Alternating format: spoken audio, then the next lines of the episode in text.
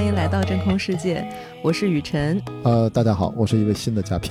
让我们在这里用觉察治愈生活。多介绍一下，看有没有听友能够猜出来是谁。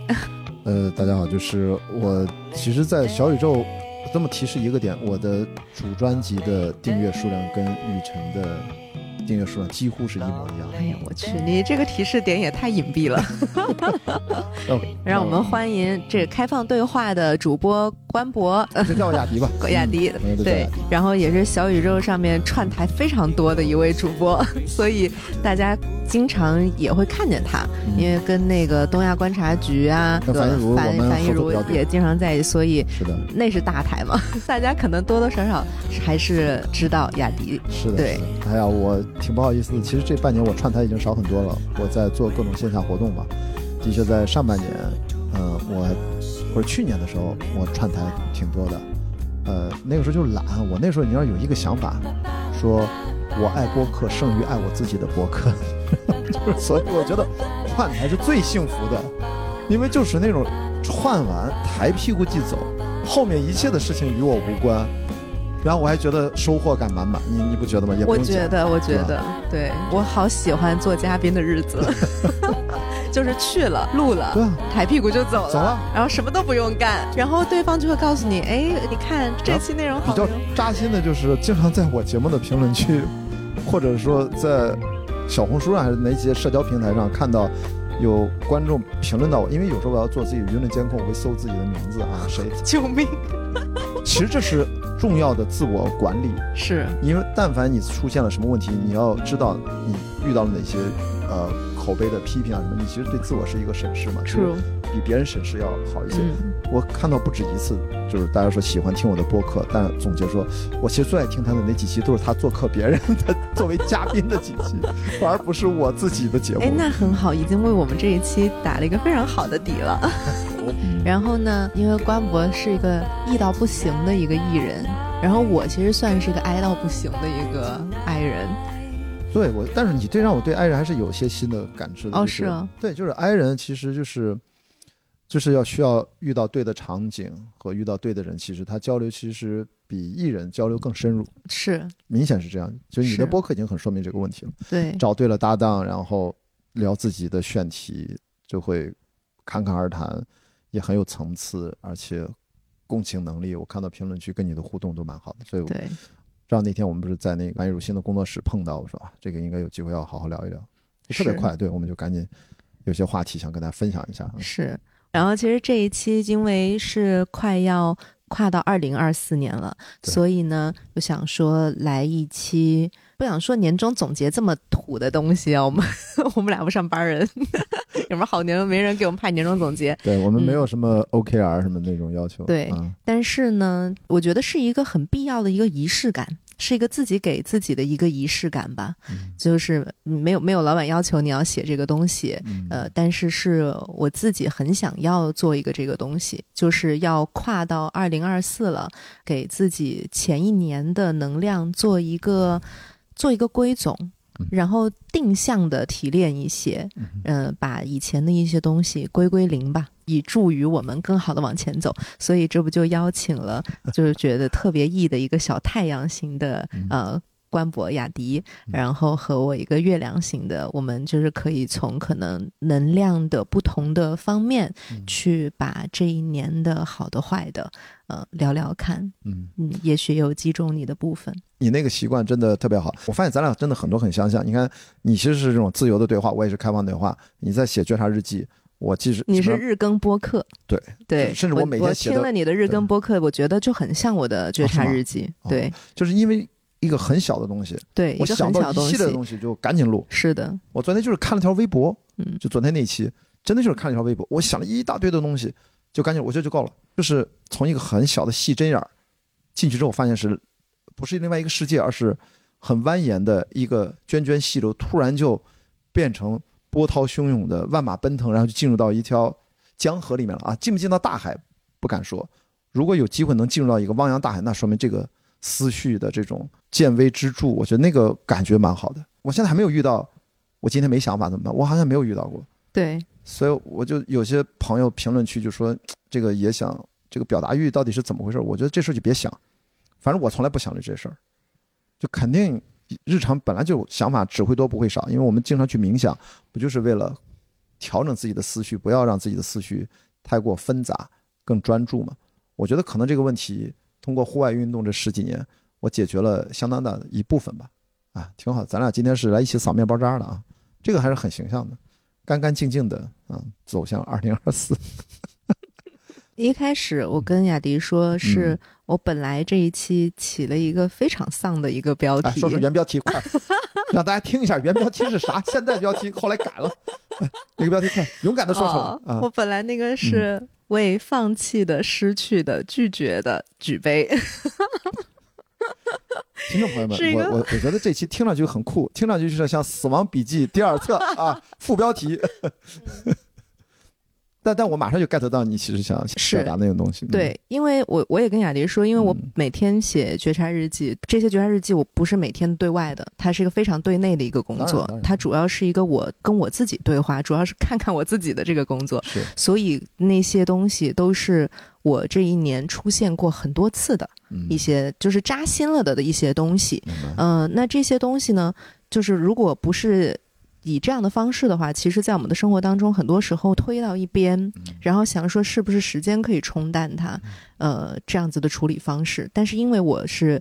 做这样子觉察工作的，他没有办法被我推到一边，所以我本来想说，哎，一年了，我是不是把它拿出来？你不是说像晒被子一样吗？对，把那些螨虫尸体，好像说就晒一晒，让他们死死干净，然后把被子抖落抖落，然后这样子换一个干净的被子。我们还要拿一般山东青岛，我们都是要拿一个棍子要打一打，敲一敲，嘣，敲一敲，打一打。对对对，就我觉得就是咱俩现在在做这个精神上的自我敲打一下。是的，这一年肯定过得很 tough。对我看到你标题，我就觉得天哪！你这一年都经历了什么？但我想是，你如果从客观上面来讲的话，每一个人嗯都很 tough。那当然，每一年其实年年过，年年什么 年年难关，我我关关过，年年难关什么关关过？对对对对对，就是其实每年都很难过。嗯那只是说我本来想说把这些非常难过的这些点，嗯，别让他。轻易的不管它就过去了，而那些难过的点其实也是一种收获吧，因为每个人都很难，个人有个人的难，嗯，有对吧？有的时候想想自己的难，你再看一看，我有的时候会在想，至少你是健康的，嗯，至少你今年没有生病。你没有跑去医院啊？你都没阳过吗？我没有阳过呀，我今年也流感也没有，没有啊！我的妈呀，那你绝对是天选之人吧？也是宠儿了，是不是？对，我去趟宠里边发烧了，但是两天就好了。我因为我很少生病，我也是很少生病的人。但是我今年除了那集中的大家都阳过的之后，我今天又应该是流感了一次而已。嗯，就是中招了，被人传染的啊。那你这可以，你这身子板，发现我听说你不怎么运动，完全不运动。哇，好，这生命在于静止的杰出代表。我是在于生命在于折腾的另外一个人。我是我是龟仙人的那个年轻形态，终极形态就是龟仙人。不是你别说龟仙人，龟仙人我脑袋里全是七龙珠里面那个龟仙人。因为你真的是这样，我真的是这样。你像我前段时间不是做行为艺术，从三米多掉下来嘛，哦，然后掉下来。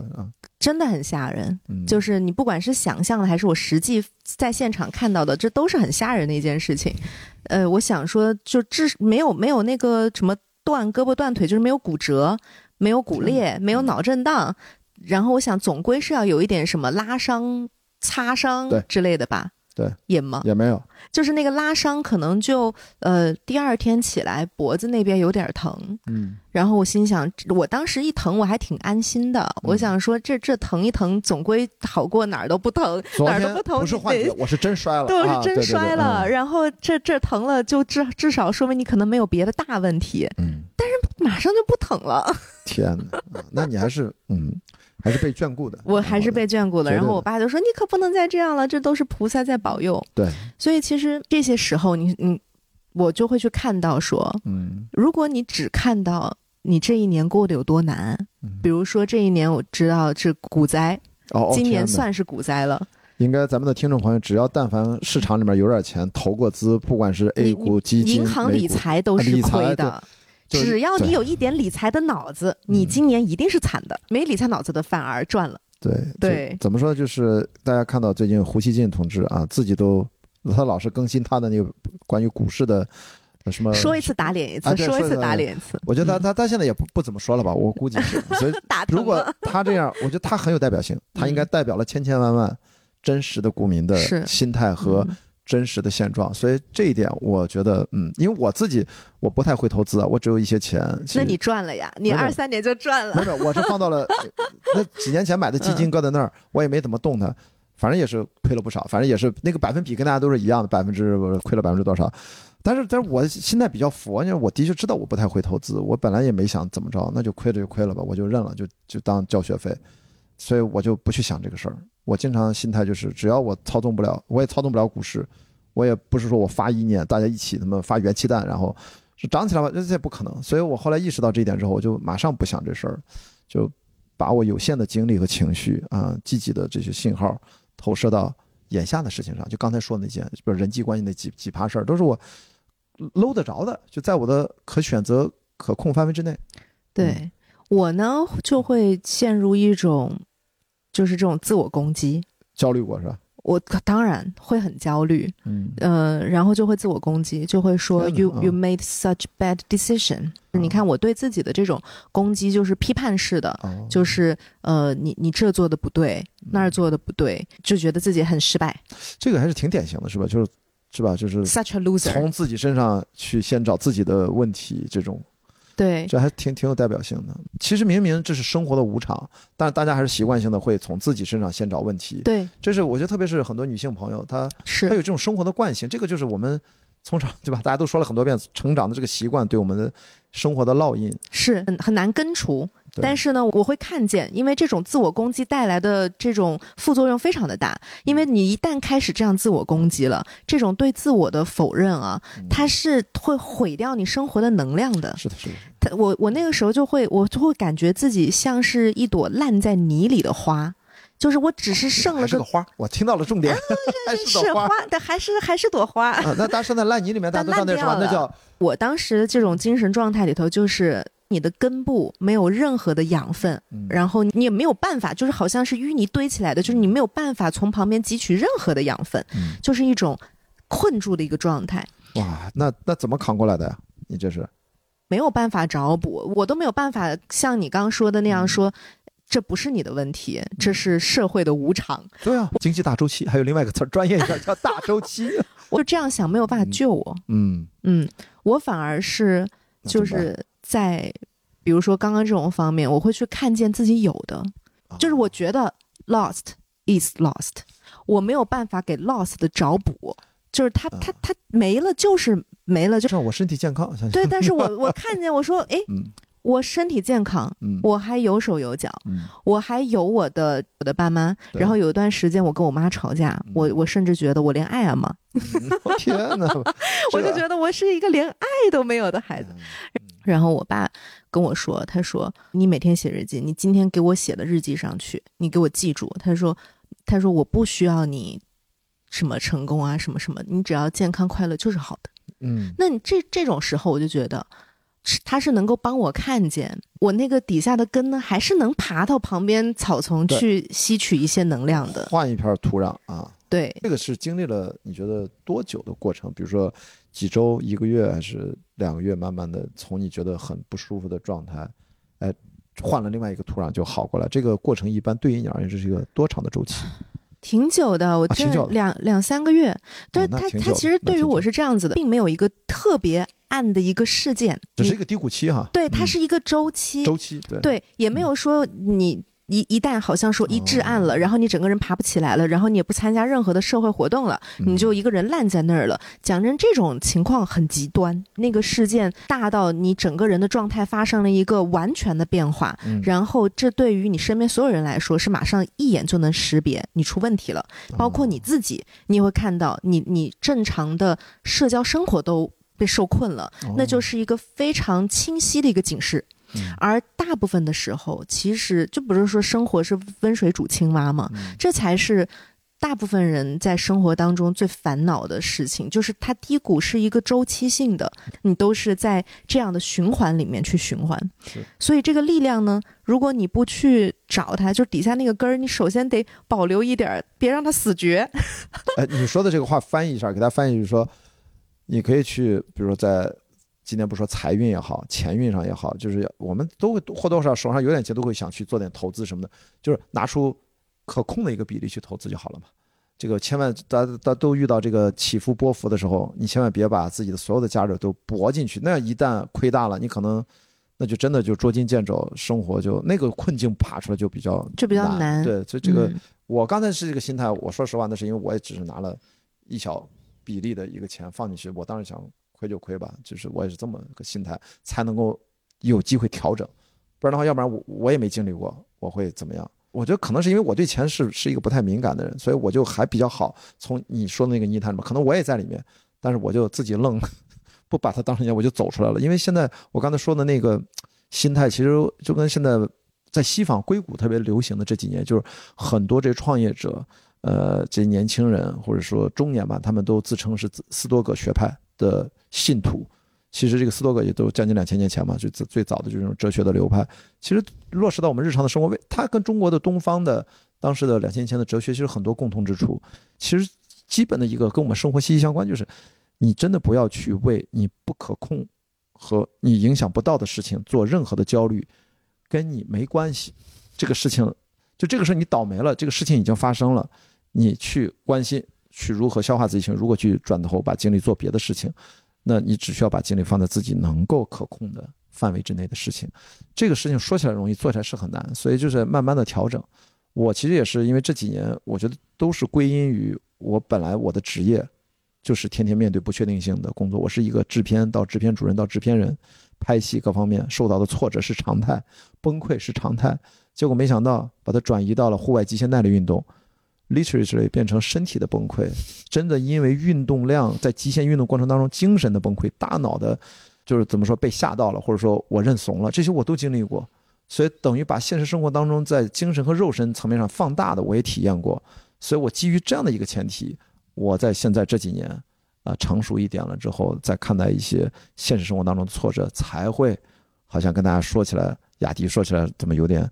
相对有点轻松的语气，其实也不轻松，这是积累了十几年这么过来的，我才会想到哦，如果你要归因的话，是说有这样的一个啊，斯多葛其实早就跟我们有这样的一个哲学流派思考过我们的生活该如何日常的去面对，而且发现现在流行起来了，在西方也流行了，应该有挺长时间的了，但没有办法，就是事实上还是说不要把你所有的至少跟钱有关的事儿押宝在一件事儿上，稍微的波动一下。出不来了怎么办？我我其实我就我也就不知道了，我真的这就麻烦了。嗯嗯，其实不只是钱方面了，就是钱方面这方面，当然是你这个忠告是特别的好的。对，就是其实是让自己保留安全性的情况下可以去做，其实就是永远要有一根安全绳。然后我刚刚说的只是说从财务这个方面，但是对于很多人来说，其实它就是一个任何一种形式的。这种损失，我觉得是一样的。对对，那那你说，比如说有一些人他没有进行财务投资，他就过得 happy ever after 了吗？有很多像过去他也不是啊。对，还是很多，比如说他失去了亲人或者对呀，但是有失去就是各种各样的。你每天在生活当中有各种各样的失去，你进行了财务投资，嗯，就 you lost you gain，对吧？你这就是。失去和获得是相对的。是的。那那比如说我我没有谈恋爱，有人在谈恋爱的话，那他就会面临到恋情的失去和获得。对。那这个是一样的，就是我们对于失去这件事情，二零二三年，嗯，你失去了什么？嗯，你只要参与了相关的。投入型的活动，你一定会面临失去和获得，而没有人是常胜将军，没有人在一个游戏里一直赢的，你一定失去了什么，而这些失去总是会特别折磨人。嗯，而怎么去面对那些失去，其实就是一个到年末了，可以看一看 你怎么面对那些失去。我们不是在处理钱的问题，而是在处理失去感的问题。我突然想到，失去的话，就是今年离我最近的。所以就亲人的失去，我小姨就癌症去世了，因为她是我妈妈的妹妹嘛。我从小我们都一起长大，小时候特别亲，长大了之后，因为距离越来越远，我已经好好多年没有见过我小姨了，所以就是说对我来说触动就我本以为会触动蛮大，后来发现，因为这几年他，而且他后来又离婚、再婚等等等等，后来是不是又再离婚？总之，我们就感觉亲戚的那种渐行渐远，是我妈其实应该是最伤心的那个，就是我能感觉到在生命当中，这是我如果是亲人的失去，在今年感觉我失去了很近的亲人，但我发现生活还蛮残酷的，因为。把时间拉了这么长，因为小姨都快七十了，其实到这个岁数啊，当然其实也算比较早，因为我妈都都七十多了嘛。但是距离上一次我去这个亲人，我我刚才回想，特意回想了一下，居然是我人生第一次近距离的见证死亡，其实就是我爷爷在我眼前，就是他就是睡梦当中老去了。我们在一起生活了好几年，他八十八岁去世的嘛。然后再往后，我发现居然是这次距离我最近的，其他的都是我更远的一些亲戚。所以我觉得在这一点上，我知道我是已经很幸运了。但是我知道，比如听咱们节目这些，他们很多朋友一定也会在过去这一年，二零二三年，还是有很多经历了这些各种各样的各种各样的，对对，他们要去面对这个。我发现我其实在这方面还算是幸运。其实哪怕经历一次失去的比较近的亲人，居然是因为生活的方式的改变，我已经不在青岛生活那么多年了，我也没有什么机会去最后见我小姨，都是我妈经常给我发个信息，我爸跟我说一声啊，小姨离开了。那时候就伤感了几天，我发现我说就这种，就是很复杂，你知道吗？就是我甚至都没有以为，我以为的会那么伤感，会那么伤心。你看，这是我的变化。其实说来也，我觉得我都会觉得有点，这是我变了吗？还是怎么样？但是我知道我以后成熟的残酷，就成熟的残酷，就是我知道我以后我是看着我爸我妈他。对待我的爷爷奶奶，就是他们就是养老送终嘛，就是就是我山山东人嘛，青岛嘛，大家都有这个传统。我就知道，可能再过几年，可能也是我爸妈，我也得陪到他们身边啊。他们现在已经老去了，所以这我就会联想这些死亡的问题。只有到我自己，我可是做好了各种极限耐力运动，随时挂掉的心理准备。但说这话其实像开玩笑一样，但我真的是经历一些死亡考验，我这慢慢建立起这个死亡的意识，就是过去十几年吧。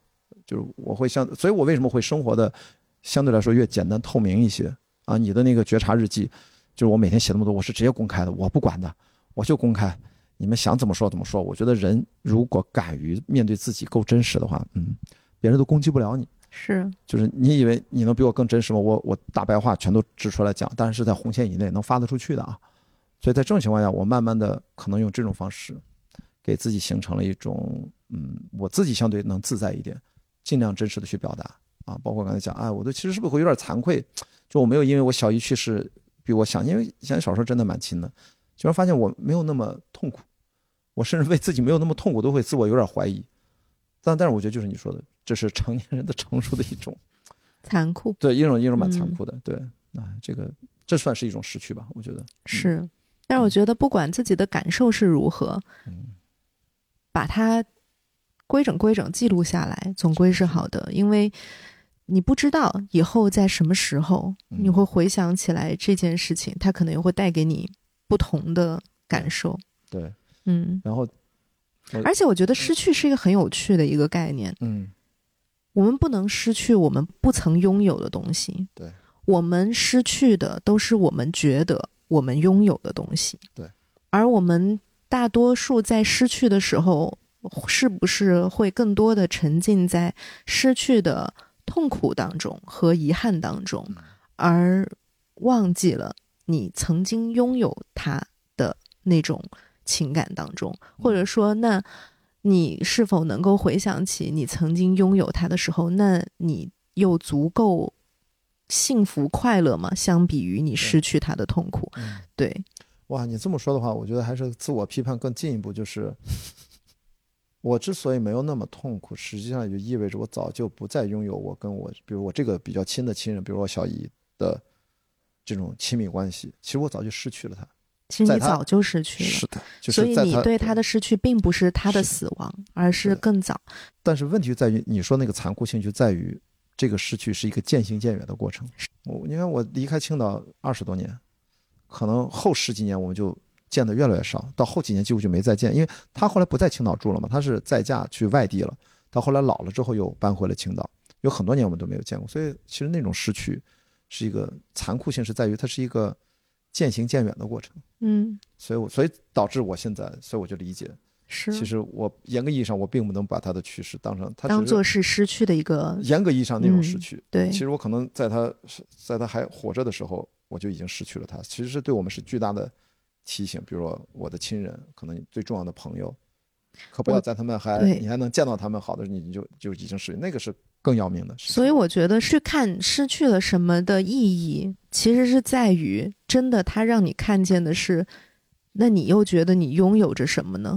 他最终让你看到的是这个，我觉得它的正面意义对我来说是的，就是我会拷问到自己的是，那你曾经拥有它的时候，你是你是什么样的感受呢？你又有多珍惜呢？那那它已经没了，那那。对于现在呢，那现在那些你还有的呢？那那这这不就是回到那句俗话吗？为什么人总是要失去了才知道珍惜？就是好像不失去的话，你感受不到你的拥有的感觉，你是没有拥有的感觉的。从佛家来说，我们不拥有任何东西，我们只是任何东西的一个保管吧，一个管理员儿。对，但是。如果说这种失去的感觉越有实感，那么说明你对这件东西的执着是很深的。对，那不如在在平时的时候多去看看，你还对哪些东西有这样的执着？我们都是人，不是人人都都成佛的。去看见我执没什么毛病，就看看那你执着的那些东西是什么？你完全可以在很执着的时候多体会体会。你你还拥有着它的时候的感受，嗯，以及你怎么对他了。而且你你提到这点，让我突然意识到，大家好像都有这个一个错觉，就是我们经常会陷入一个对过去发生的事情不太重视，然后也不会经常回忆或者反复的看自己的过往是怎么一路走来。但是我们又同时呢，对于未来有各种担心，老是觉得以后会发生什么特别糟糕的事情，然后就会困扰自己。但实际上，你过往的圣君，你说其实那是我曾经拥有，那个是更珍贵的。然后我我们在此刻没有珍惜它，我们还在焦虑未来的事情，其实完全你知道吗？就是忽略了当下的感受。我觉得这个是，你要刚才听完你聊这个，我会意识到，真的，其实我们过往走来的这一路都是我们曾经做过的选择，他们同样重要。我们如果要真正理解当下，回头看一看曾经自己的每一刻，都是真实的你。做过的选择走到了现在，然后你把它连接起来之后，你就理解了此刻的自己，可能会减少一些你对未来的焦虑，因为现在大家对未来的不确定性其实说太多了嘛。但这个东西其实是很多时候答案其实是在过去梳理完了之后，我们知道我们为什么在这里，我们也大概可能就有机会推导出我们未来大概会怎么走，或者就不会有那么多的焦虑了。那要不然的话，我真觉得现在大家。因为我组织很多线下活动嘛，包括最近不是那个年会不能停，那个都是讲打工人心态的心酸的那个东西。哦天哪！但是我是想，其实那是你一路的选择，你读了大学，然后你找了一个工作，在一个进了一个不错的大厂啊，或者是还没有被裁，这都是你的此刻所拥有的。是的，嗯，我今年看了一些片，但是呢，我刚突然想到了两个片，跟我刚说的这种，呃，失去。是有很直接的关系的，一个是漫长的季节啊，还有一个是三大队。嗯，这两个片都挺年代感的，都九十年代。是，但这两个片有一个共同点，这两个片都是因为主人公的我执而诞生的。一个是父亲执着于儿子的死，对，他要给儿子的死的事件一个真相，对，吧？他就是不相信。自己的儿子是啥？他说什么自杀？是的，是吧？他不相信，他觉得一定有凶手，他要把这个真相给到他儿子，所以他的我执让他过了二十年还是多少年，对吧？把他从一个中年人熬成了一个老年人。然后讲到三大队，这个程斌队长也是由他的我执，对，他要抓到那个，他一定要抓到那个杀人犯。那你说这个杀人犯是什么？他其实电影里头一层一层的。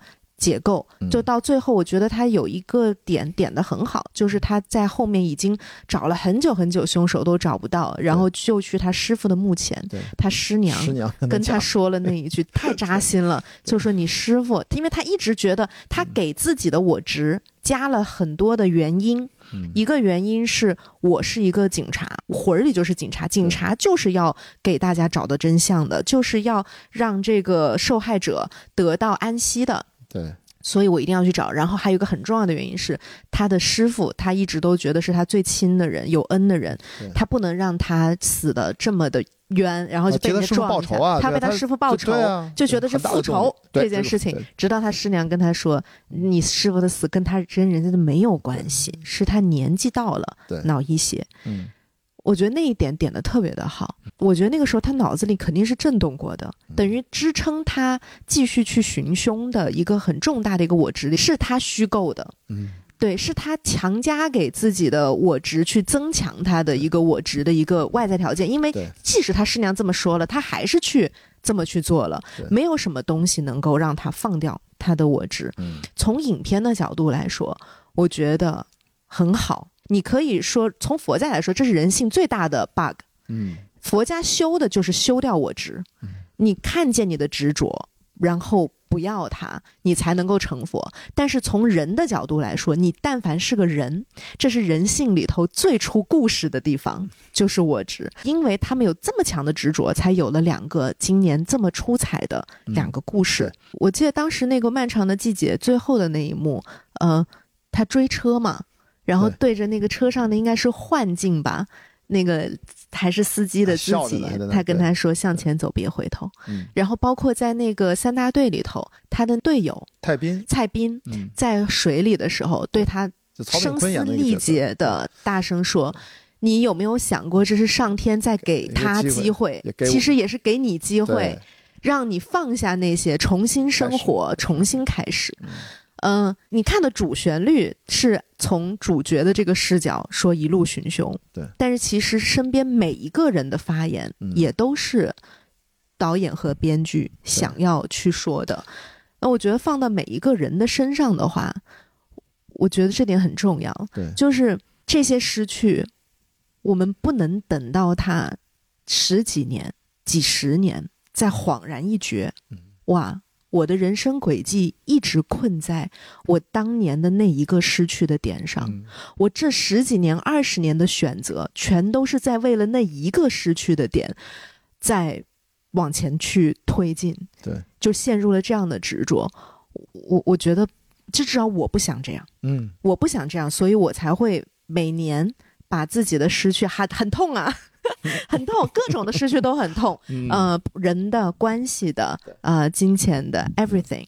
但是我一定会把它拿出来看看，就是我不希望自己恍然一觉，嗯，发现我的人生的很多选择还计较于自己可能 N 年前的一个让自己心痛的一个点。我希望那些心痛的东西，我们看看它，嗯，翻篇儿吧。对，二零二三年的痛，让它翻篇儿吧。你二零二四年做的选择，不要再跟那些痛过不去了。哎，你这种觉察是从今年这是第一次？你说年底做这样的一个，还是说其实你过去几年已经就一直在，会每到年底会？不一定一定那么年底，或者每过一段时间，是不是就会对过往的这个东西会做一个清理？这是你的一个是啊方法吧？每每天做小清理，一季度做一个季度清理，哇，年度做个年度清理。你听着是特别断舍离那个断舍离，就是在你这儿其实刚好你践行的是一个系统，对，就是不是说一时头脑发热，今天不行，心情不好了，我得清理，不是，其实你是一个有节奏的，就是小段大段，或者说按照你的一个啊，我觉得这个这个蛮好的，我这是你主动的有这个方法，对。我觉得咱俩其实真的今天这个对话，我突然意识到，就是我不是我，我突然意识到一个新的感受，就是咱俩是一个完全是那个 match 的，就是那个互补型，就是你是一个自己有强烈的这个觉察的主动性的人，而我在这方面说实话是弱一点的，但是我另外一个非常强，就是我所有的思考都是在我的行动当中，嗯，就是我所有的成长都是在我不断的积极的去直接用行为改变和直接践行。和尝试这个过程当中，我先不做判断，不做价值评估，不做预预知预判，我去做，做完了，通过反馈，我形成了认知和啊，我适合这个，不适合这个，我喜欢这个人，我不喜欢这个人，所以我觉得咱俩用两套方法，其实达成的是类似的终点，同归。对，比如说在这儿相遇，我们录这期节目，其实咱俩走的路完全不一样，这个有点像那个阴阳那个感觉，就是你这套方法。其实完全不适合我，我这个方法可能也很难适合你。你要做就做一年五十场，我都没想到二零二三年我在上海做了二十场，在北京至少做了二十多场。我之前是不知道我能够平均下来一周做一场，这个量其实蛮大的，一般人也不能理解都。真的大部分的都是不赚钱，有的时候还略亏一些，最多的时候一场我亏两三千块钱一场。我为什么要亏钱做这个事儿？它一定对我有很大的意义。所以我觉得我突然聊到这儿，我意识到咱俩其实是两种形态去面对自己的生活，去处理自己生活当中，我们都会有那个有点有点什么，就面包屑，都有面包屑，咱俩打扫的方式很很不一样，不一样。但是但是都都是都在知道要及时的去清理它。对对，不能积。哇，我觉得这个还蛮妙的，就是我完全是在。不断的改变自己的身体，某种其实我在改变我的大脑和身体的关系。我也是，对吧？就是你是创作艺术啊，你是这种，你是你的觉知觉知的能力的可能更敏感，走的边界同样很远。你不需要通过移动身体的空间当中的。有一句话叫“你拿着旧地图找不着新大陆”，就是如果你想要成为，就是说你脑子里的那个自己，嗯，我们都在成为我们自己真正的样子吧。我觉得是。我也不喜欢那句什么“成为更好的自己”这句话，我不喜欢。我一直也是觉得说，我们每一个人啥都有，但是你你自己的那个样子，就好像我们是一个核儿，然后呢，你是在一个不断的剥离这个壳上的剥壳的这个过程，然后你暴露出来的里头内核的这个晶体的样子就是你的样子，而我们一直在做的就是这个工作，对。然后，那你如果想要是自己脑子里的那个那个样子，但是你一直是自己一惯有的行为模式的话，你是不可能成为一个那样的样子的。对，那你只能说 OK，我现在这样我就很好，那也没有问题啊。对，那也没有问题啊。那这就是你看看自己现在这样子是什么样子，也很好啊，对吧？你能绘制出来自己这个样子也很好。但是我有。我有自己就是呃脑子里的一个什么什么样子，所以我在朝这个样子去剥壳，嗯，所以拿着旧地图找不着新大陆。我如果很多行为模式是按照自己惯性的呃不经过思索的一种 pattern，或者说应激反应去行行为的话，不可能是我脑子里的那个样子的。所以我就不断的要去做这样的矫正。嗯嗯，哇，这个等于其实你跟播客相遇是一个早晚的事情，听上去。因为你做播客很新嘛，今年三月份几月份才做的？对，才三四月份还怎么样子？我记得，所以等于之前其实你只是你还没有想到而已。你不说你是跟尼克那边是录了一期，对，我在他那儿录了一期，然后就打开了这个大门。对你说的对，就做内容创作是迟早的事情。对，嗯，只是说今年开始用了这个载体在做，我还蛮感谢自己跟播客的相遇了，打开了我很多新的体验。对，也让我讲真更。更实践也更勇敢了。我今年把我自己的那个朋友圈的签名就改成了“此时此刻是所有我所拥有的了”。嗯嗯，我们将说嘛，时间其实某种程度上，有些科学家说嘛是幻觉，其实是幻觉，没有时间，是没有。我们只有这个运动和空间位置的改变，没有没有。没有真正的谁，没有什么过去、现在和未来，只有你此时此刻，就是你说的，包含了所有的一切。所以有了这个心态，我其实就反而更加让自己更松弛了，去尝试所有的我觉得值得去做的事情，换来那些体验，对我而言是最最受用的。我觉得我所有的成长都应该基于这些，就是从我说现象学的角度，就是我们就是要真正的我感受到才是我真实拥有的。我所有的我二手经验，比如说我那个看书看太多了，我发现有时候我也头疼，就纯理论、理论阐释理论那个东西，我我其实我会慢慢的读不进去。如果不是有学业的要求，我会我不会让自己往那个方向去靠拢。我要相信自己的原始的一些感受力。我发现我是这种类型，所以说我很困惑，就是我很可能这个读书啊，会读到一定程度会遇到天花板的，会过不去的。因为我本质上我不是一个那样的学学术型。所以我是更多的是靠生命经验的这种原始积累的，然后我会生长出很多想法。我发现是是这样，我在我在做的所有的内容，都是基于我的生活的直接感受。后来我读书发现是在互相映照的关系。原来书的理论其实是这么说，我也是这么认为的。原来人家是这么解释的，结果我感受到同样东西，路径完全不一样，完全是从自己的身体变化，啊，从以前是从这个电影的学习的积累的角度，后来变成了户外运动，这完全不相关的两个领域。都能找到无数的连接点和对生活的认知，我觉得这个还挺神奇的。我以前从来没有这么想过。接下来，没准儿，可能现在不是读设计学嘛，就是我我不知道能读到什么情况，我我现在都很担心。我接下来很可能二年级跟大家先预告一下，很可能要要要休要休学一段时间才可以。我是有这个机会的，是可以申请休学的。就是我如果遇到什么大的困难，学习上的困难，我觉得就宁可停下来等一等。我不会逼着自己一定要在几年内一定要如何如何啊。这是我的一个感觉。是，所以其实你的这种人生规划的路子是叫什么？随随脑电波啊？对，这个跟你私下聊过，就是叫随波逐流。嗯，但是这个不是。大家以为的那四个字的意思，我更多的是跟随着脑电波，追逐最大化的心流体验。这个脑电波就是，因为其实越来越开始怀疑自由意志这个事情嘛。你看的书越多，体会越来越多，就很有可能其实我们大脑早有一些指引，在告诉自己每天做的那些选择是大概率自己会去做的。我就不会让那个自我阐述的自我过多的占据上风。做播客，大家听到的其实大部分的时候是阐述的自我在说话，所以我现在有了这个觉察之后，我其实想让更多的你也在用觉察这个词儿，觉知，我经常会用觉知，啊 不要不要不要不要摔坏啊！之前用的更多的是，我觉得咱俩其实是一个道理，就我我会说觉知很重要，嗯，觉察和觉知一样的，就是 be aware，嗯，有意识的去看见，对，嗯，因为它距离到你感受到这个东西和你理解它中间还是有很大的距离的。就我觉知觉察到一个东西，但是我理解它为什么会发生这个事儿，中间隔着巨大的距离，所以我能够觉察到，哦，其实有另外一个阐述自我的，我真实的内心都不为我所控的欲望追求，我选择，其实它有它的一个内在，我不知道怎么回事的一个逻辑，它在运转着，人工智能发展到现在。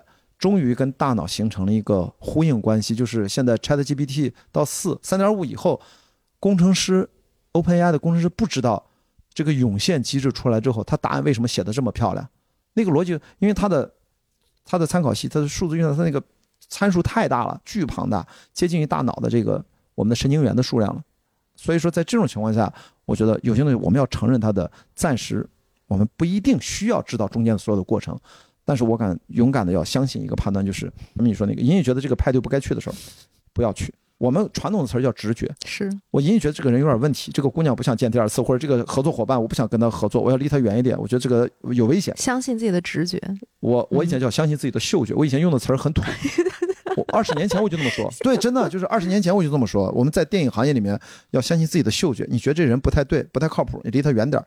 那个时候是很务实的，因为你经常要见投资人、见各行各业、各个部门的从业者。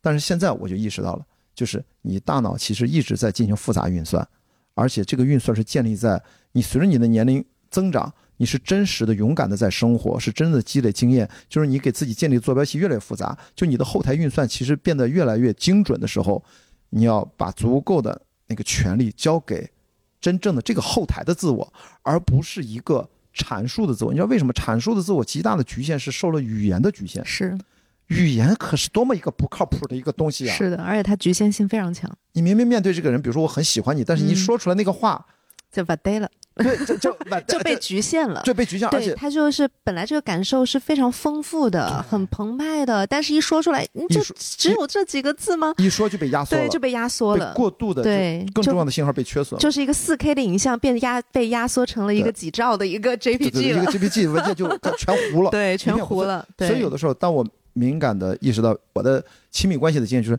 你越感知到你觉得对这个人很有兴趣的时候，很喜欢这个人的时候，有的时候你。我这么爱聊天的一个人，反而要不要去聊太多，因为他可能会坏事儿。不是说你话太碎，让人觉得你说话烦，不是那个意思。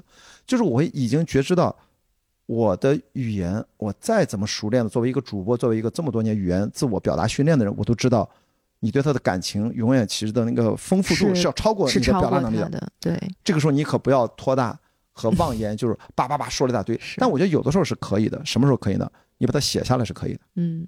就是说话这个表达是有一个更好的一个版本是文字，是因为你要 process 像你身体的参与，你要手写的过程。我说的啊，打字也凑合。那今晚月色好美，用说出来就是 也不行不行，但是它落于纸上，是的，为什么传递给别人就很不一样？为什么？对你已经回答了这个问题，实际上为什么？是因为我们要进行多感官的交流。就是当我们语言它是个声音信号，声带振动，然后传递过来，让你接收了耳耳膜这个，它只是一个纯声音。但如果你把它写下来，它这个同样的信号，它经过多个感知，要操控身体把它写下来，它拿到了信，不管那个信是个实体的还是个什么邮件，它是视觉接收。然后他脑子里面会用你的声音模拟出你写那个信，他会模拟出，他会还原一个四 K 画面。是的，是的，他这个他解压缩那个过程会更丰富、更复杂，某种程度会接近那个超出语言之上的复杂性的东西。所以有的时候我说，就是聪明人用笨办法做事儿，往往效果是最好的。是你在进行一个最复杂的、细腻的情感表达的时候，你不要怕繁琐。其实可能是最接近于你的真情实感的表达的，所以当年你知道我们红线什么传输，然后我们当年就是寄一封信，还有什么挂号信，可能三四天、五天、一周才能收到。你打开信，我经历那个年代，跟家里面写信、跟朋友写，我从小是有笔友的，我还记得那种感觉。所以当我看到《情书》那样的电影，是一九九九年一月一号，我看到那个电影，我在 VCD 上看的。就我还是有强烈的感觉，就是大家是通信的，是。所以包括最近也一直跟很多朋友，包括帆船赛，我们是没有信号，我用邮件、卫星邮件给大家写邮件，我写了很多几万字、几万字的写，就是写了很多。因为那时候不是电话里面聊的，其实我是有这个写信的习惯的，所以我觉得这就是我们不要那么轻易的相相信自己的。语言文字能力，也不要那么依赖自己的语言能力，哪怕因为你越越厉害，就是越容易产生依赖。是的，对。但是这个时候就是要知道，相信直觉。是的。然后可能用更多维度、更多载体的东西去打开这种感官上的感受。对，这个我就说回来，就是随波逐流，就是这个意思。就是我们要跟随的是这个东西。你有了这个觉知或者觉察，嗯，然后逐流，就是你怎么就知道这个事儿？我做到基本做到位和找对那个感觉呢，就是比如说你在读一本你特别爱的书，你在画一幅你的画，或者你跟一个人聊天聊到你忘却了时间，心流体验那个 flow 最显现的表现就是在于时间，时间是不存在了的，就感觉好像跟真实的时间错位了，拉长了变快了还是怎样都行，只要发生时间的错位感。那你的心流在显现，在顶尖的运动员在极限运动当中，就那本书叫《The Art of Impossible》，就是不可能的艺术。那本书出了中文版，大家去看一下。第一章，我当时看英文版的时候我都震惊，讲的都是极限运动，各种顶尖极限运动员，他们分享他们怎么能做到。都是心流，一定要让自己快速达到那个心流状态，进入到无我忘我，就是包括那个我们那个滑雪冠军谷爱凌，嗯，他在发了那个 Instagram，用一个很长长的表述，她空中翻腾多少度，其实都是把它视觉化，用画面的方式快速让自己进入心流状态。所以我想，我的人生的规划，未来不管我选择是读书、做播客，还是回头继续做电影，不管是做导演还是做编剧，可能不想做制片人了，我都会觉得其实要跟随着大脑的那个感知指引着我。但是那个不是简单粗暴的盲选啊，那个其实很复杂的。相信自己的过往所有的生命经验的积累，去的那个方向，有可能会去帆船的长航，想去跨大西洋，未来十年可能想去环球，这些东西就是要寻找那个体验，心流体验越好，那每一次对话，每一期节目，我觉得这就是我觉得未来的人生规划，它一定是很有意思，它不会缺少意义感的，它一定是在创造一些价值的，我觉得就可以了。所以这个稍微啰嗦了，讲这么一大圈回来，说明这个 part 对你很重要，这也是你可能一个特别有感触的一个 part。对，所以听上去“随波逐流”四个字，其实我觉得它不是字面意义的那种随波逐流，而是其实是一个非常需要打磨自己的感知力和打磨自己的表达力的一种生活方式。只有你不断的去打磨，够敏锐，才可能在云淡风轻，就是非常自然的表露当中做到像一个 expert 一样。因为如果是十年前我讲这些话，我一定不知道我在说什么。但是，毕竟我是是吧？不是全世界跑了几十场最高的极，就是超马越野跑极限耐力运动，我都已经身体改变了。就是环球帆船赛是吧？又四万七千海里就回来，我真的觉得这个身体跟以前大脑和身体的关系都已经截然不同。其实变得更加敏感，就是因为我们很痛苦嘛，都很累什么的，你要保护自己的身体，所以你要对任何的疼痛特别敏感，然后马上调整自己休息，还是赶紧恢复，然后吃啊，调整自己的节奏和输出方式，改变跑的姿态，不然你。你如果不改变姿态，你一块你这个膝盖、你的关节磨损过大，你可能不可修复。我到现在没有受过这种伤的，所以在这种情况下，你是对自己身体最了解的那个人。然后这个身体和大脑又是一体的，因为你大脑不断的释放信号，接收疼痛的信号，大大脑要给身体说“我还要继续坚持下去”的信号，这种博弈了无数次。所以我觉得现在再有这样的感受，他都要指引自己的生活，寻找你说的那个人生规划的方向。我都是依赖于这些身体经验出发，是。所以说这个跟你创作，我觉得某种上是也是完全不一样的方式。你是在大脑里面不一样的方式，但是我们在追求的是同样一种状态吧。然后对于我来说，在人生规划方面，二零二三年的一个。一个感触，刚在讲的时候，我就能够感受到我们这个也是一个非常不同的一个着眼点，对吧？对，抓手完全抓手完全不一样，完全不一样，太好，这是对话的意义。是我的一个启发点，也跟做播客有关，在因上努力，在果上随缘。我是怎么去有了一个这样子的一个感受呢？从做播客来讲，就是我在做播客的时候啊，一开始的时候真的是。很难起量的，你也经历过，就是因为播客实在是一个你你连投放那个流量都无门的一个地方。咱俩现在在小宇宙是脚博的，这是脚博的博主，对对对，咱俩都一万五多关注。一开始的时候起量是极其难的，就是真的是从几十几百的收听开始的。但是我从一开始也并没有说是把自己定位是一个自媒体人，因为我我还是做艺术的嘛。我一开始给他的定位就是说，哎，我是一个。个做觉察的一个艺术工作者，觉察是什么呢？哎，那用画面的话，还是跟大家隔了好几层东西，让别人理解觉察是什么。对，那我想，那我说呀，嗯，哎，我可以就是用谈话和这种表达的方式，然后一层一层的让大家来接近，说，哎，觉察是个什么东西啊？所以才开始，一开始也并没有说有太多的这种数据焦虑，但是确实它起量很慢很慢的。然后我记得那个时候有一天。我跟那个罗老师，我们俩在说话的时候，就路过了 Dyson，Dyson 新出了一款耳机，对对，特别浮夸，戴一个面罩的，戴个面罩耳机，谢霆锋代言的嘛，就很很吓人的，你知道吗？然后我们一开始是调侃那个耳机，然后后来呢，就我就说，我说其实多看几眼，觉得还蛮帅的。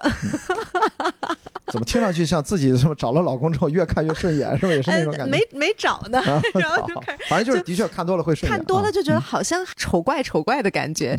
他就说了一句，他可能是激励我吧，然后他就说一句，他说你到订阅八千的时候就奖励自己买一个吧。哦，然后我就说，哎，好呀，我特别吃这种奖励机制。啊，你真买了？哎，然后这个点就来了啊，到订阅八千的时候，嗯。我忘了这个事儿了。哦哦哦！到一万的时候，呃，说要不然吃个饭庆祝一下，也没有，就吃个饭也没有。然后呢，我就产生了一个觉察，嗯，不是不重要了，而是我的这个对比的坐标系变了。嗯嗯，一开始。就觉得能到订阅八千，已经觉得很了不起了。在订阅才一百人的时候，就觉得八千是遥不可及的一个数字，就觉得做到八千就是了不起，竖大拇指，觉得自己棒棒的。对。但是当到了之后，嗯。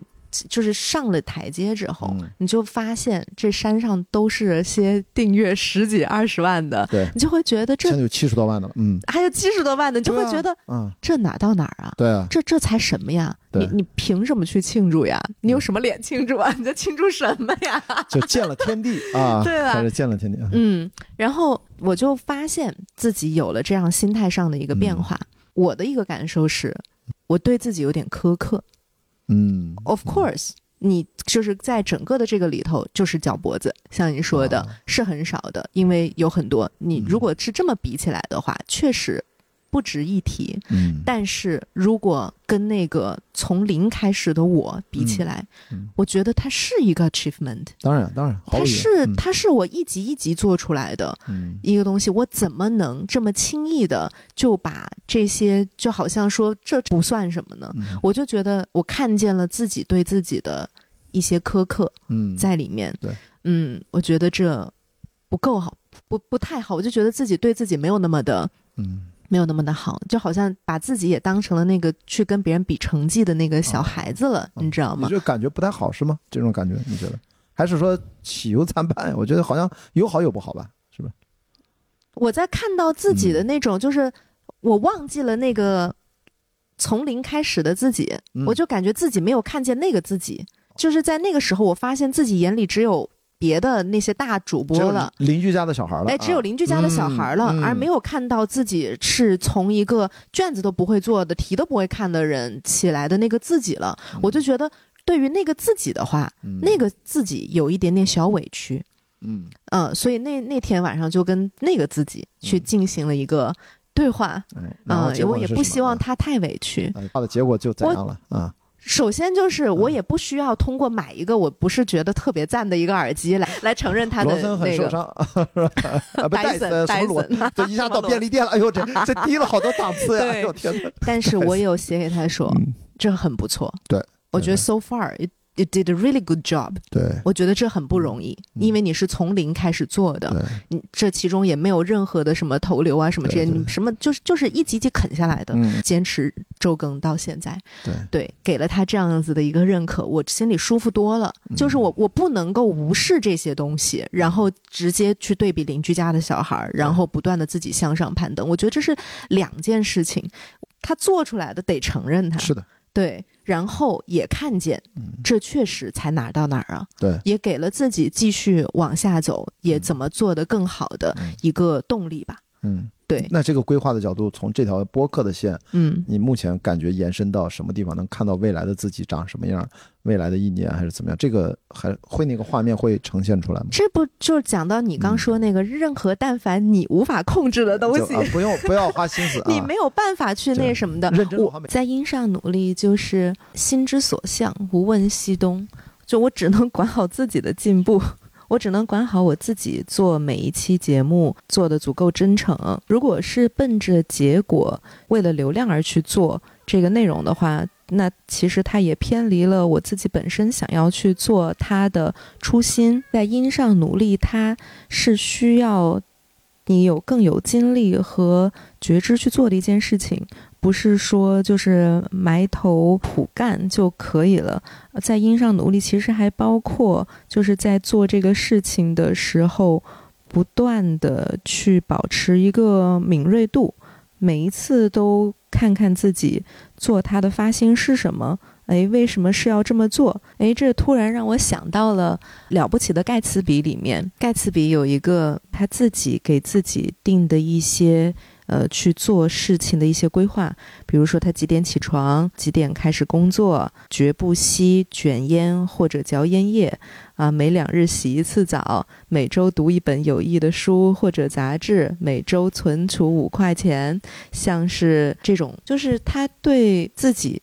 一直是在因上努力，这也是为什么他是了不起的盖茨比呢？他是怎么从一个落魄的军官变成一个酒业大亨的？时运机遇非常的重要，对于成就一个人。对于他去接近他想要的女神和他想要的阶级，这些都是必不可少的。但是那些是他不可控的，他可控的就是他觉得去到那个地方和成为那样的他，他能够做的是什么？他能够看见的是，如果时运和机遇来了。我站在那里的话，那么这些品质是我需要的，所以他就在音上这么去努力了。所以我们也是这样，把焦虑和担心那些不可控的因素的精力放在可控的自己身上。只要是你带有觉知的在做这件事情，那那么只要时机来了，一定会把你带去一个。更明媚、更开阔的地方，那个地方具体是哪儿？你说是山顶、是草原、是湖边、是大海？其实这个就是我们不知道的了。但是一定会更开阔、更明媚。那这个就现在感觉好像一下子就感觉光亮了很多。如果前面你说二零二三年有很多什么什么沼泽泥泞和什么昏暗，听到这儿，我觉得好像开始这个客厅的灯全亮了的感觉。就感觉身心应该舒适了很多。是因为一开始其实我选择这个角度来切入，有有几个 point 吧。大家都喜欢在年末叫做总结过去，展望未来。嗯，然后总结一般也都是说，你看看看我们这一年达到了一些什么样的成就，然后说些让人高兴的事情，然后再说些期许啊什么的。我觉得这些。比如说我们刚说的这些失去啊、失败啊，或者不尽如人意啊，这些东西是不太愿意触及的一些东西，总觉得有点丧气。但是就像我说的那本 Nico 推我那本书《How to Die Alone》，从标题就开始丧气。哎，内容是极其丧，他教你就是怎么去做一个 anti social，怎么做一个最差的朋友，就是你看起来觉得特别不靠谱，怎么能丧到这个地步？反讽吧，应该是吧？这就是搞笑嘛。其实搞笑嘛，他搞笑。但是就是这些东西啊，你你看见他，你好像觉得说挺挺丧的，不愿意提，也觉得不喜庆。但是讲真，看到他谈论他，没那么糟，他也可以。聊得挺有趣的，当然，啊，然后第二个是你把它摊开来看看，当你说出来了那些自己失去的和自己觉得失败的或者觉得不够好的，你就这么大声的说出来了，发现也不过如此。你看见了之后就是，Yeah。我就是这么差了，怎么着了吧？我就我就是脚踝子博主，哎，怎怎么着了吧？就是他也没有什么大不了，就是看见的力量，我觉得是比什么都大的。嗯，而且就是播客，就是它是一个可以持续的被人一直关心你，甚至能够感觉到，比如说你这半年多的变化，比如说你第一期、第二期的那种啊分享那个。表达的状态和你做了现在三十多集，我觉得你也能感觉到自己的变化，这都是在今年一年内发生的事儿，对吧？一年内发生的事你已经能感觉到自身的变化。所以我我一直有一个观点，就是我做播客跟别人可能很多主播最大的一个不一样。我我要说一句有点冒犯的话，就是我完全不在乎我的听众，这是个打引号的，嗯，就是我只在乎这件事情对我的价值，因为我必须告诉说服自己。我认为对我有价值的人，一定对应的对一批人有价值。我不去试图，不去讨好和取悦任何人，我不取悦任何人。就是所以从这个角度，我就要打引号的说，我要完全不在乎我的听众，我不去假设任何的听众。这个跟我今天前面一直讲的不预设的生活态度，这是我的一个思考，身体大脑不断被锤炼出来的，自然推导出的一个应该面对不确定性的一个状态。我们要进入到最终嘛，哪怕见微知著不说嘛，一开始涓涓细流，大江大河，最终进入到今天惊涛骇浪的汪洋大海当中。那个时候，我们不应该去准备任何的预设的东西，因为你你不知道。所以最好的就是我不预设我的节目听众是什么样的，或者你们想听什么，我只是想告诉你，此刻我最关心的、最焦虑的、我最恐惧的，甚至我我觉得有些我想不清楚，我就给你分享出来。这就是我的成长，是。然后你能感受到多少？这集你没感受到，OK，下一集我有长节目，有短节目，我有音频的，有视频的，我有不同的专辑，有付费的，总有一款适合你。有单集付费的，有专辑付费的，你随便。所以我现在就导致我，比如咱俩见面，我第一说我没法跟你介绍我的节目，就是我也不知道该怎么介绍，太多了。我要都跟你说了，你肯定觉得这人烦死了。你再说你都做了些啥？所以我涨量也很慢，为什么？因为这个刚涨点，我就做新专辑了；这个刚涨，我又做新专辑了。就是我现在说实话，跟播客对我就是像我的生活一样，我还在探索。不说嘛，我才二十四岁，很高兴。好不，怎么落到这儿？哎呦，说完自己不好意思了，还是还是要点脸的。对对对对，但是就这样，就是叫自我 PUA，就是自我激励。自我激励就是身体可以慢慢的正常的老化，但是我的精神的能量，我不应该比任何二十四岁的年轻人差到。哪个地方，或甚至我应该比他们更加去拥抱这个不确定性，更加去去面对未知，去自我去激励自己去学习，然后想了解什么背后的东西。这个好奇心是是最重要的。这个播客它就是一个，其实就是你写日记，只是我用声音在写，然后我就是在努力的去认识不同的人，然后把自己的认知的可能性的边界拓展的越宽越好。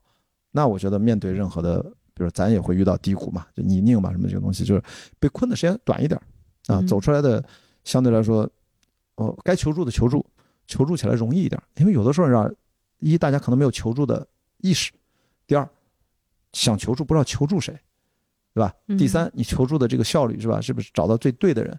我觉得这个其实慢慢的大家要意识到，就是当你内心，当然现在听播客的确，我觉得是是让很多人在里面。得到了一些宽慰啊，找到了一些对应的一些啊，让自己心情、认知更好的一些方法，但千万不要满足于此，千万不能把所有自己的人生寄托于某一个外在的，比如说，不管他是一个什么人，还是一个什么节目，最终自己的生活得靠自己建构自己属于自己的这个东西，因为我们其实不了解任何我们的听众，任何人，所以我从这点我要说的极端一点，就我完全不在乎他们，其实我这我肯定是有点夸大啊的成分在里面。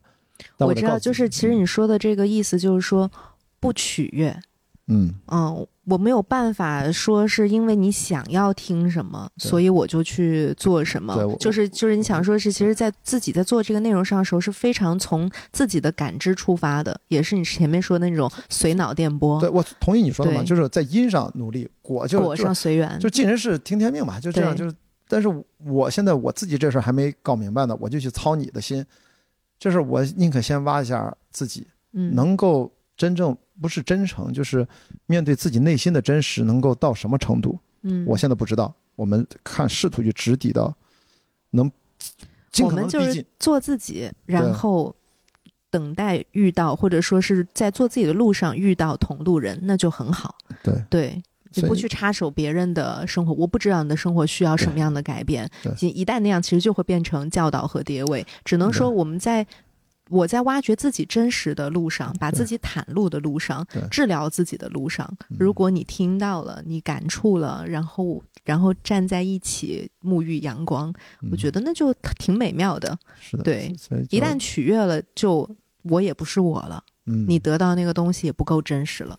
对对。而，且关键是很难持续下去。是，因为我现在这是唯一一个让我觉得，不管是我的思考呀、好奇心，还是表达的欲望，到目前这这事儿，这不是说因为做播客这两三年，我在网上实名分享、写文章，各种乱七八糟，就已经超过二十年了，所以我嗯。才以二十年为单元。我不是说为什么要减二十年，就是因为我是认为生命我是按二十年为单元做重启的，嗯，就是就有我两年一重启不，是二二十年，二十年 啊！你你两年中哇，对对，你是每天都自省，你当然你比我这个要 我每年每天啊小清垃圾，然后两年大清垃圾。啊，我说这个重启指的是什么？就是二十年里面，我按按照我们的学习能力，成年人，嗯就是咱现在都是就是二三十岁，就是你大学毕业都算成年人了，就是我们大概可以大概用三个七年构成一个二十年。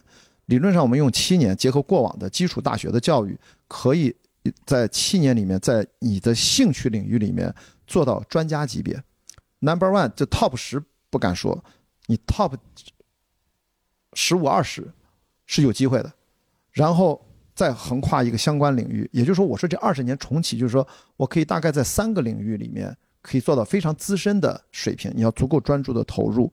那么这二十年结束之后，带着过往这个东西，再去投入一个新的二十年，还是跟前面的相关累积，一定要做。我觉得未来的就是咱今天这趴不是最后是聊人生规划吗？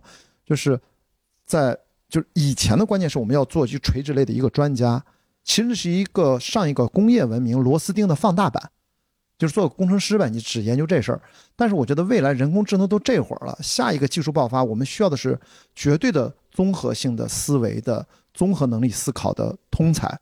这个时候真的需要我们触类旁通的能力，但是也不代表你需要百科全书一样什么都懂，这要从自己的兴趣出发，然后去做连接，这个才是未来。我说十年也好，二十年也好，你以多少年为单元去无所谓，才这是我们以后不容易被淘汰，我们还能跟后面的年轻人大家始终交流，内心保持年轻的一个根本性的一个方法论吧，或者说我只能这么做，不然就是我们，因为我跟我爸妈交流就是吧？刚才说我小姨那代为什么渐行渐远？我我为什么这么残酷？我内心都觉得内疚。那我们就只能像老人一样那种，就是呃，青岛话叫拉呱，就唠家常。但是我我也就很难了，说实话。所以我不希望我以后变成那么老的状态，年轻人不愿意跟我聊天，我也只能跟我的同龄人那老人们去听的。我觉得我的思想，我们应该那个生命力和活力，把年龄忘掉。时间如果是幻觉，年龄也是，什么四十四岁、二十四岁都不重要。我说多少岁，照那个状态去活是可以的，对吧？这个说有点、有点、有点夸大了啊，大家这个收一收，收一收。但是说的特别好，我可以接着你这个来一个 ending。嗯刚刚您说，呃，时间是幻觉，对，呃，我们应该打破线性时间给你人生的认知带来的限制是，不是说什么年龄就做什么事情的，它完全是根据你想做什么事情就去做什么事情的。你过你的人生跟这个时间线没得关系。嗯就没有。对，那我再说一个，呃，就时间时间对人的认知的限制是非常非常大的。我平时也都很讨厌它，它让人衰老，对吧？让你提醒你已经过了多少个春秋，在这些时候，它都是很让人很讨厌的一个存在。嗯、但是在它也有它的正面意义。我我觉得在过年的时候，就是跨年的时候，它又有了它的一些正面的意义，因为我们人在做很多事情的时候，比如说发生改变。和产生思考的时候，它需要一些很明确的 turning point。有的时候，我因为人都生活惯性很大嘛，人会很懒，往往是发生了一些事情，然后你被动的产生了一些 turning point。但是我觉得时间在这时候产生的正面意义是，它实实在在的日历上，它换了一本日历。嗯。你在接到二零二三年十二月三十一日那一页下面是再也没有了，你必须换一本。嗯，那其实这个就是一个非常实感的，你的生活应该可以去产生一些新的思考的一个很好的一个时机，就是。蛮有仪式化的，一年也就这么一个时候，有这样的一个仪式化，可以让自己去该打扫的打扫，该清零的清零，该往前看的往前看。就我刚说的那种对生活的和自己状态的这种视觉化，比如说我刚说是这个泥沼里的花朵，你知道吗？过年 这个翻页的好处是什么？当你把这个日历都不是翻页，是整个换掉一本的时候，画风都换了。你根本就不是，你可能前面一年如果说是在给那个画面里头，你可以去添一点这个，除掉一点那个，擦掉一点这个。Come on，你可以换一本了，画风都换了，你物种都可以换了。明年我都不是小花了，明年我可能就是个小鹿了。然后可能明年明年的那个我的画面里头，可能就跑在跑在什么草原上了。对，这就是一个。它非常有正面意义的一个地方，它可以给你脑子里植入一个这样子的一个概念吧。你蛮好，可以在这个时候把那本扔掉了，然后形成一个脑中新的视觉画面了。我说我为什么喜欢那种一张一张撕的日历，其实还是有道理的哈。很多人都喜欢，其实就是因为这个，它有一个那个仪式感，提醒了自己。那个日子再难。也过去了，对，那一本已经撕掉了，对，所以再难的、再苦的、再不好的，已经没了，撕碎了。我觉得今天跟你聊最大的感触就是发现，其实很多共同的追求特别的相像，但是我们的路径和我们的性格也好，很多的选择也好，其实是不同的，非常的不一样，就感觉应该是不是互补，就是说其实是。殊途同殊途同归的，而且这种碰撞特别好。我觉得我以前不知道你是具体这么聊，因为虽然听了你几期节目，肯定还是了解的远远不够。反正有机会，如果这个有好的选题，有机会再来。因为这个很有意思，因为跟我的经历，当然除了性别的差别之外，那咱俩是吧？不管是 E 人、爱人也好，包括我是在行动当中去体验所有的事情，去。反复的，就是内在反刍啊，去反复的去感受，再去践行。我我是，但是我觉得咱们是完全两种，包括时间尺度的理解。你是是吧？我二十年，你不是两年吗？就时间的尺度也不一样啊，就就很有意思。就是，但是最终其实你我表达又是很多很相像的，那包括语言的理解，包括这种语言之上的这些部分。我觉得这个还蛮有趣。这也就是我我就是做节目里头很重要的一点，就是从来也不想。教人家什么？对，就是因为我并不觉得有任何一个方法适用于所有人，对，所有，所以所有能做的也就是展现一种想法和一种活法。你能从中得到对你有用的，那我鼓鼓掌。如果你觉得听下来其实对你也不适用，那你就当知道了这个世界上有一些人是这么活的，多增加了一些理解，那也是好的。太好了，对，那这一期非常感谢关博的到访，那就这一期我就选在换掉那本日历的时候更新吧。好的，嗯，就非常有仪式感。听完了节目，正好换本新日历，哎，这时候就应该接个日历的广告。好的，对我争我争取啊，我加油。那感谢大家这期的收听和二零二三年的支持与陪伴。祝大家早安、午安、晚安，拜拜，拜拜。可哪有什么永远？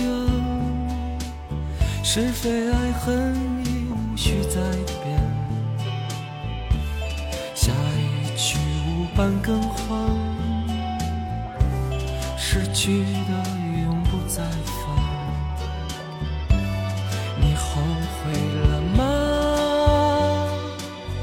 痛得像死去的夜晚，